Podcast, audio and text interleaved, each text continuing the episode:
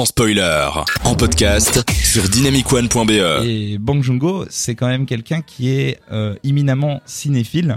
Euh, preuve en est, j'ai appris que euh, Bong Joon-ho, c'est, il a mis ça sur un, euh, lors d'une interview Ah, pour un site internet dans lequel il expliquait les euh, comment être un, un bon réalisateur. Il donnait notamment des exercices d'écriture et tout. Je vous renvoie vers, je crois, No Film School qui qui euh, vous donne ce genre d'informations. Mais il y a un truc qui est hyper intéressant, c'est qu'il dit que un de ses rituels, c'est de regarder systématiquement un film pour commencer sa journée le matin.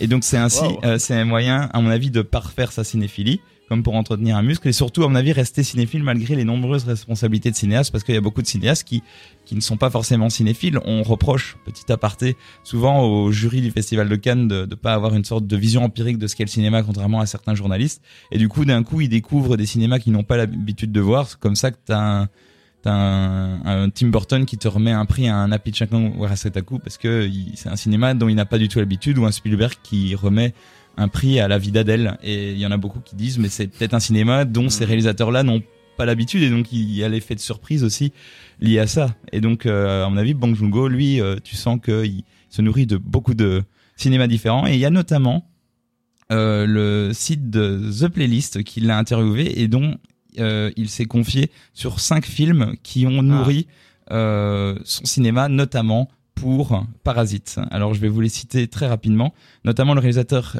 Kim Ki-young qui a réalisé The Housemaid, qui est un ancien drame coréen qui a un côté infiltration et le côté infiltration a été repris dans Parasite avec la famille qui s'infiltre.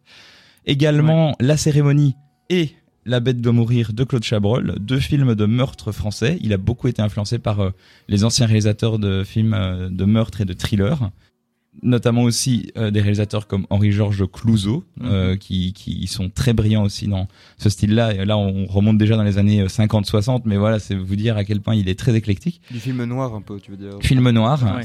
Notamment dans les films noirs aussi, il a cité The Servant de Joseph Losey, qui est un film anglais de renversement des classes sociales par le truchement d'un servant dans une maison bourgeoise. Ça ne vous rappelle euh, pas quelque chose, vous Peut-être un film qui a reçu un Oscar, oui. Euh, moi, je l'ai vu et je vous le recommande très fort parce que Ouais. le film est très brillant dans, dans son traitement, même s'il est, il est pas parfait. Et vraiment, j'ai vu ce film euh, il y a quelques mois en me disant mais ça ressemble quand même beaucoup à Parasite. Et puis j'ai vu cette interview et il a il l'a cité donc je l'ai Mm. vu sans savoir que c'était par une influence de Parasite et ça se ça se sent quand même. Et enfin. Le dernier, mais pas le moindre, Psychose de Alfred Hitchcock pour tous les côtés secrets avec Norman Bates, c'est la cave et tout. Enfin voilà Le maître du suspense. le maître du suspense et on Mm. sent quand même les influences à ce niveau-là. Alors j'ai fait un petit jeu par rapport à ça, Ah ouais, Voilà. un peu à la manière de, de Burger Quiz, euh, celui-ci ou celui-là. Alors euh, là, le principe c'est influence ou héritage? Alors influence, ça veut dire que ça a influencé Bang Joon-ho et héritage, ça veut dire que Bang Joon-ho euh, le cite comme son héritage, euh, il les influence ou en tout cas il les valide. Edward Young, euh, Oso Sien et Imamura Shoshei. Inspiration. Inspiration, ouais. ouais. bien joué. Sien, qui est le plus connu des trois, euh, qu'il a cité notamment au moment de ses études. Alors, Mati Diop. Euh, Inspiration, c'est non héritage. Mati Diop, euh, C'est la réalisatrice de Atlantique qui, est, qui avait eu le Grand Prix à Cannes en 2019 et dont moi j'ai vu euh, uniquement euh, perso le court métrage qui montre tout un truc sur l'immigration en Afrique Hmm. et qui a l'air hyper intéressant, hyper politisé et qui, je sais, a, a fait beaucoup de remous. Il y en a beaucoup qui ont détesté ce film et beaucoup qui l'ont adoré. Je pense que c'est des films assez clivants. Bang Joon-ho l'a cité comme la jeune génération à surveiller. Alors, Kurosawa.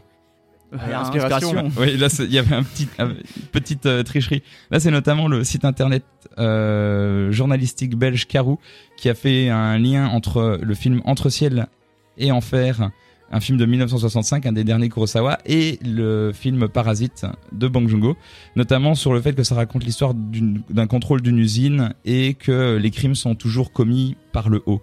Donc, euh, toujours un côté très euh, politiquement engagé. Il y a d'ailleurs un aspect très religieux dans le titre avec le ciel et l'enfer, et le film est éminemment politique.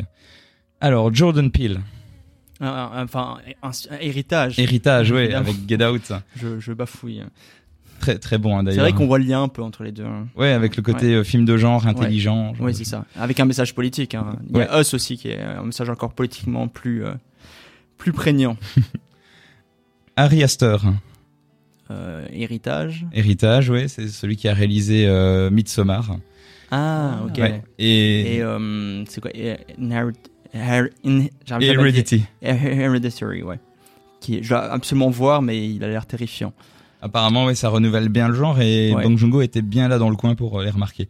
Euh, Martin Scorsese, Bah, inspiration. inspiration. Hein, euh, Rappelons-nous au Ouais. moment des Oscars quand euh, Oui. il a reçu l'Oscar du meilleur réalisateur et il était en mode non non mais en fait je rends hommage à Scorsese et d'un coup très spontanément tout le public s'est levé en standing ovation parce que voilà c'est le le- l'élève qui rend hommage au maître c'est- c'est le je pense c'est l'hommage le plus élégant et le plus drôle aussi que j'ai vu aux Oscars. Oui, contrairement à ce qu'il dit, il dit dans mes études de cinéma, il y a quelque chose qui m'a inspiré.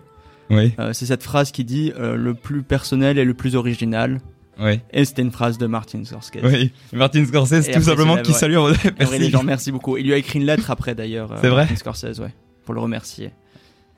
Euh, Chloé Zhao Euh, héritage. Oh. ah oh il y a, un- il y a- Voilà, j'ai- bon, je vais dire inspiration pour du conflit, mais. eh ben c'était héritage. Ah. Oui, euh, en fait, euh, pour les héritages, globalement, c'était pas facile de trouver beaucoup de réalisateurs qui citent Bong Joon-ho, vu que c'est quand même un contemporain, même si, à mon avis, il a Ouais. influencé beaucoup de gens. Je veux dire, beaucoup ont reconnu quand même le talent de, pour Parasite, mais là, c'est notamment via un article euh, dans lequel euh, Bong Joon-ho a cité une dizaine de réalisateurs Hmm. qui citent comme la future génération à surveiller, et c'est ceux-là que je vous ai cités comme héritage, notamment Chloé Zhao, avant même d'ailleurs qu'elle sorte oui, ou ah. euh, les Eternals. Mince, j'a- j'avais pas, tilté le nom. Cette réalisatrice Ouais, ouais. d'origine chinoise Ouais. Qui, qui a eu d'ailleurs l'Oscar du meilleur film Oui, euh, l'année dernière. Et enfin, Robert Eggers. Ah bah, bah, pff, ils s'inspirent mutuellement, mais on va dire héritage. On va, ouais, il le cite dans, en tout cas dans Héritage aussi, c'est-à-dire le réalisateur de Lighthouse et Northman. Ouais. C'est drôle parce que moi j'avais vu l'article à l'époque quand il citait tous les réalisateurs à, à surveiller. J'en- connaissais peut-être un ou deux et puis deux ans plus tard, pouf, je vois que vraiment il, il, il marque l'histoire euh, quasi tous euh, dans ceux qu'il a cités.